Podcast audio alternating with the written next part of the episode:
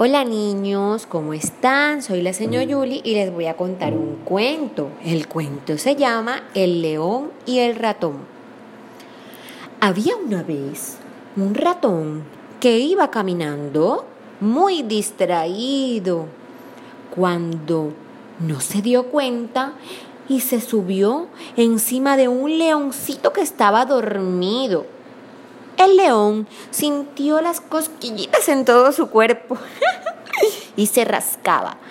Pero cuando se tocó, sintió algo extraño y dijo, ¡ay, qué es esto!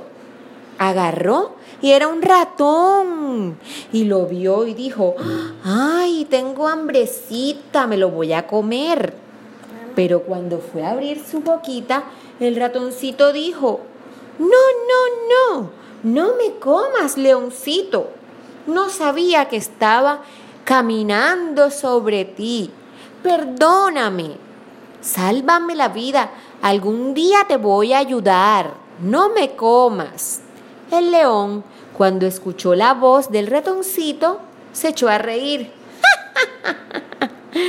Está bien, no te voy a comer.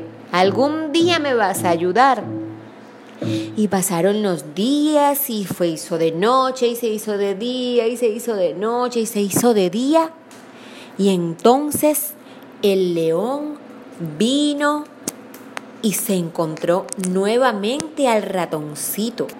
Cuando se lo encontró, el ratoncito estaba mirando, mirando, mirando y vio que el león estaba amarrado con unas cuerditas.